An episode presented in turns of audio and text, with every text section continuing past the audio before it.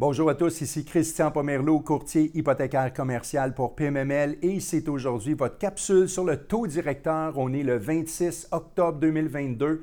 Alors, la BDC persiste et signe, c'est encore une hausse importante. Euh, la BDC a annoncé aujourd'hui que son taux directeur allait augmenter de 0,50% 50 points. Euh, ce taux est aujourd'hui à 3,75% C'est la sixième hausse consécutive depuis le 2 mars 2022. On est passé de 0,25% à 3,75% en moins de huit mois. Il y a des voitures qui ne font pas ça. Donc, le taux d'escompte est à 4% et le taux de rémunération des dépôts est à 3,75 je vais vous parler de la Banque du Canada puis ses décisions. Vous savez que la macroéconomie, c'est une science qui travaille sur des lignes minces et assez fragiles. La pandémie a forcé les gouvernements à délier leurs bourses et dans les deux dernières années, euh, l'une des réponses à la crise était d'introduire des programmes de soutien budgétaire. Ces programmes ont injecté beaucoup de liquidités dans le système et bien que c'était nécessaire pour éviter un effondrement complet de l'économie, avec le recul, on s'aperçoit que les programmes ont peut-être été un peu trop généreux ou ont été maintenus trop longtemps. Alors, dans ce contexte économique-là dans lequel on, vivait, à ce moment-là, il aurait été normal que les revenus des ménages auraient dû chuter, euh, mais avec ces programmes, ils ont plutôt augmenté. C'est ça qui a entraîné une forte pression sur la demande des biens, puis de l'autre côté, il était difficile pour les fournisseurs de suivre le rythme, puis c'est pour ça que les prix de plusieurs produits, plusieurs denrées, services ont grimpé en flèche. Maintenant, la pénurie d'emplois a créé une pression à la hausse des salaires qui est venue amplifier la demande. Plus de salaires, plus de dépenses, plus de demandes et encore donc plus de pression sur les prix c'est un peu comme une roue qui tourne et qui s'auto-alimente tout le temps. Alors, les banques centrales doivent utiliser des moyens drastiques pour casser le momentum sans trop abîmer l'économie. La Banque du Canada fonctionne quasiment à l'aveugle étant donné le long délai de l'impact de ses actions en politique monétaire qui peuvent prendre 3, 4, 5 trimestres avant de vraiment s'en faire ressentir. Alors, la Banque du Canada agit maintenant, mais le vrai bulletin arrive seulement dans 3, 4 euh. Et ce qui inquiète les économistes, c'est l'évolution de l'inflation et l'atterrissage de l'économie en 2023 suite à toutes ces décisions-là de, des banques centrales et de la Banque du Canada. Selon les économistes de la Banque nationale, il ne serait pas nécessaire de maintenir les taux d'intérêt à des niveaux élevés trop longtemps pour calmer l'inflation. Ils s'attendent donc que la Banque du Canada et la Fed abaissent leur taux directeur vers le deuxième, euh, peut-être troisième trimestre de 2023. Alors, si on regarde dans le monde, euh, l'enjeu mondial majeur, c'est la persistance de l'inflation.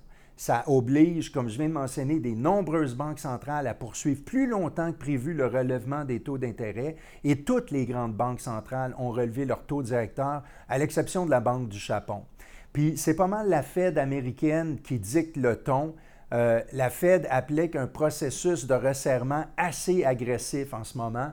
Puis à ce jour, l'économie semble avoir résisté à la hausse des taux et l'impact sur l'inflation est relativement mitigé. Mais tôt ou tard, cette politique monétaire agressive va peser lourdement sur les marchés boursiers mondiaux et risque d'étouffer le marché immobilier aussi, en plus de freiner les consommateurs. Mais au moins, les problèmes d'approvisionnement se résorbent tranquillement. Les coûts de transport internationaux des marchandises reviennent euh, vers leur niveau pré-pandémique.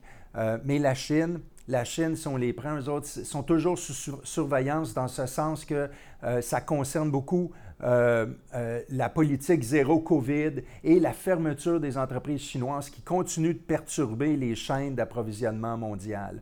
En plus, le marché immobilier chinois est en détresse et entraîne une baisse importante de la demande de certains produits de base. Euh, au niveau de l'Europe, évidemment, on voit que l'Europe subit une crise énergétique sans précédent. Ça va porter plusieurs pays en récession. Si on s'en vient un petit peu plus en Amérique euh, du Nord, aux États-Unis, euh, le marché du travail chez nos voisins du Sud demeure assez vigoureux malgré que le nombre d'offres d'emploi ait baissé. L'inflation reste quand même toujours élevée malgré la, baisse du produit intérieur brut réel trimestriel pour le début de 2022, le troisième trimestre risque d'afficher euh, une croissance. Par contre, là, on est loin d'être sorti du bois. Les défis de l'économie attendent toujours au tournant de l'année 2023, 2022-2023. Le marché immobilier a été directement affecté avec une chute de 28% en revente de logements aux États-Unis versus leur sommet euh, le plus récent.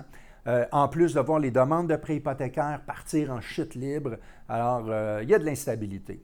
Au Canada maintenant, notre demande intérieure est encore vigoureuse. On bénéficie d'un marché de travail tendu et un chômage qui est bas au niveau de 5,2% mais l'économie canadienne montre quand même des signes de faiblesse. Euh, les dernières hausses ont en effet ralenti notre économie, les dernières hausses de taux, et l'inflation persiste toujours.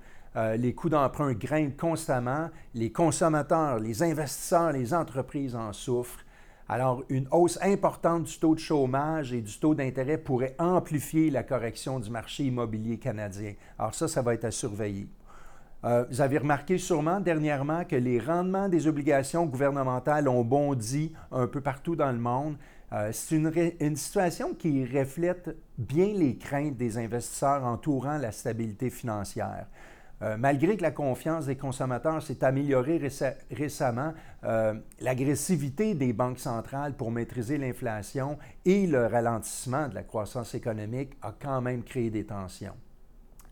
L'inflation en ce moment n'est pas très impressionnée par les hausses de taux directeurs. Euh, c'est toujours resté assez élevé.